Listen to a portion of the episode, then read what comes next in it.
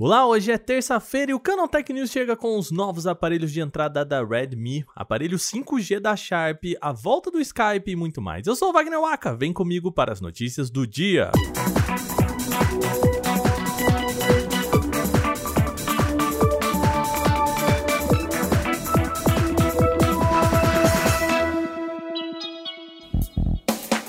Redmi apresentou dois novos smartphones de entrada. A bem na verdade, não são exatamente novos. Os aparelhos são o Redmi 9A Sport e Redmi 9i Sport, novas versões tanto do Redmi 9A quanto do 9i.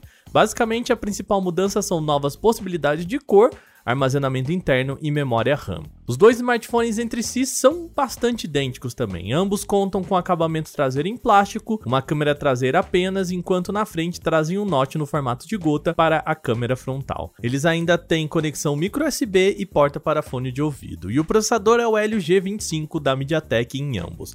Agora vamos para as diferenças. O Redmi 9A Sport tem versões com 2 GB ou 3 GB de memória RAM e 32 de armazenamento interno. Já o Redmi 9i Sport tem 4 GB de memória RAM e opções com 64 ou 128 de armazenamento. Os Redmi 9A Sport e 9i Sport já estão disponíveis no mercado indiano nas cores verde, preto e azul gradiente. O 9A Sport parte de 6.999 rúpias indianas, o que equivaleria a cerca de 500 reais. Já o 9i Sport parte de 8.799 rúpias, o que daria perto de 650 reais, ambos sem contar impostos. Ainda não há informações sobre o lançamento destes aparelhos aqui no Brasil. A Sharp apresentou o novo smartphone 5G com uma característica muito peculiar. O aparelho é o Android mais leve com 5G no mundo. Chamado de Acu 06, ele se destaca também pela tela com 240 Hz de atualização. Não que o 5G seja assim um fator de peso para os smartphones, mas a Sharp fez questão de pontuar que este é o modelo mais leve entre os Androids. O aparelho tem apenas 146 gramas e não só ganha em leveza do iPhone 13 mini, que tem 141 gramas, ou seja, 5 a menos. Ponto importante, a empresa não restringiu a bateria para deixar o aparelho mais leve aqui. Ele ainda traz 4.010 mAh de bateria no total. Para além disso, o Acu 06 tem processador Snapdragon 750G com 8 GB de memória RAM e 128 de armazenamento interno. Na traseira há um conjunto triplo de sensores para foto com o principal de 48 megapixels. O dispositivo chega inicialmente ao mercado japonês, ainda sem data de lançamento nem preços divulgados. Os Correios estão lançando uma nova modalidade de entrega com promessa de envio para o mesmo dia. Chamado de SEDEX hoje, o modelo de entrega tem previsão de poucas horas. O Sedex hoje é uma ampliação do serviço de entregas para qualquer cliente que tenha contrato com os Correios. A modalidade, por hora disponível somente em alguns locais específicos, promete também acompanhamento em tempo real e possibilidade de interação entre o destinatário e o entregador, além, claro, da velocidade. O Sedex já contava com opções de entregas rápidas nas modalidades Sedex 10 e 12, que entregavam respectivamente às 10 horas ou 12 horas do dia seguinte. Porém, o aumento da competitividade no comércio eletrônico no Brasil tem feito lojistas recorrerem a plataformas que agilizam ainda mais as entregas em determinadas localidades.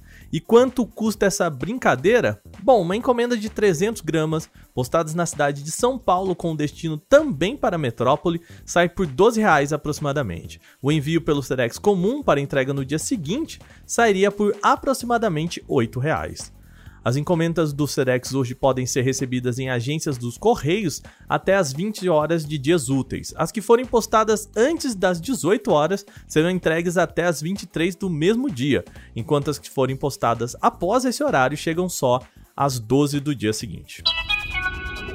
A Microsoft vinha dando sinais há tempos de que abandonaria o Skype, o seu principal serviço de videoconferências.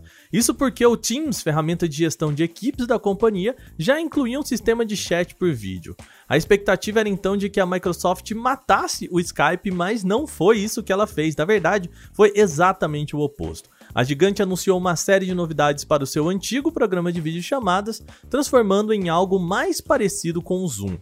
A mudança mais evidente está na exibição de contatos em grade, aquele modelo que ficou bastante famoso na pandemia, que permite colocar todos os participantes de uma mesma chamada ali na tela, com câmeras ligadas ou não, assim como acontece no Google Meets ou no Zoom. Para complementar essa nova pegada do Skype, ele também tem uma variedade de layouts para videoconferências, ou seja, o usuário pode acompanhar a chamada da forma que preferir, exibindo todos os contatos ao mesmo tempo ou dando destaque para quem está falando. Novamente, é o Skype correndo atrás de concorrentes. Uma novidade interessante é o sistema de tradutor universal, que transcreve falas da reunião automaticamente, enquanto as adapta para o idioma desejado. Várias das mudanças anunciadas nesta terça-feira ainda estão em construção, portanto devem demorar um pouquinho ainda para chegar aí nos próximos meses ao usuário final. Ponto importante é que a gente pode dizer de fato o Skype ainda sobrevive. Você sabe qual é o tamanho do menor dispositivo voador do mundo? Consegue chutar aí o tamanho? Pensa aí no menor tamanho que um aviãozinho conseguiria ter. Bom, pesquisadores da Northwestern University nos Estados Unidos desenvolveram microchips que são capazes de voar. A estrutura miniaturizada é tão pequena que o menor delas mede o tamanho de um grão de areia. Por conta disso, ele nem precisa de muito e usa a força do vento para pairar no ar. O aparelho se chama Microflyer e foi inspirado em observações das sementes dispersas pelo vento na natureza. Para estabilizar o voo, os engenheiros otimizaram a aerodinâmica do Microflyer, garantindo que ele caia lentamente de maneira controlada, tornando-se ideal para monitorar a poluição atmosférica e doenças transmitidas pelo ar. Como são leves e minúsculos, esses dispositivos podem ser lançados de um avião ou de um edifício para monitorar ações de recuperação ambiental após um derramamento químico, por exemplo, ou ainda para rastrear os níveis de poluição do ar em várias altitudes diferentes, coletando os dados até chegarem ao solo. Quer saber mais como que pesquisadores criaram esse dispositivo tão pequenininho? É só entrar em canaltech.com.br. Bom, essas foram as nossas notícias de hoje, mas antes a gente precisa lembrar que estamos na reta final do Prêmio Best. Mais uma vez, gente, precisamos de vocês nesse gás final. Você precisa só entrar em vote.premibest.com e escolher o Canaltech para a categoria de tecnologia.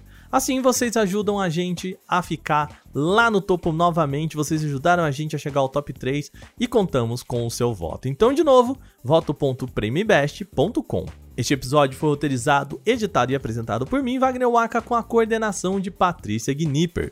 O programa também contou com reportagens de Gustavo Minari, Igor Almenara, Vinícius Mosquen, Dácio Castelo Branco e Gustavo de Liminácio. A revisão de áudio é da Mari Capetinga. Agora a gente vai ficando por aqui nesta terça-feira. Uma boa noite. A gente volta amanhã com mais notícias.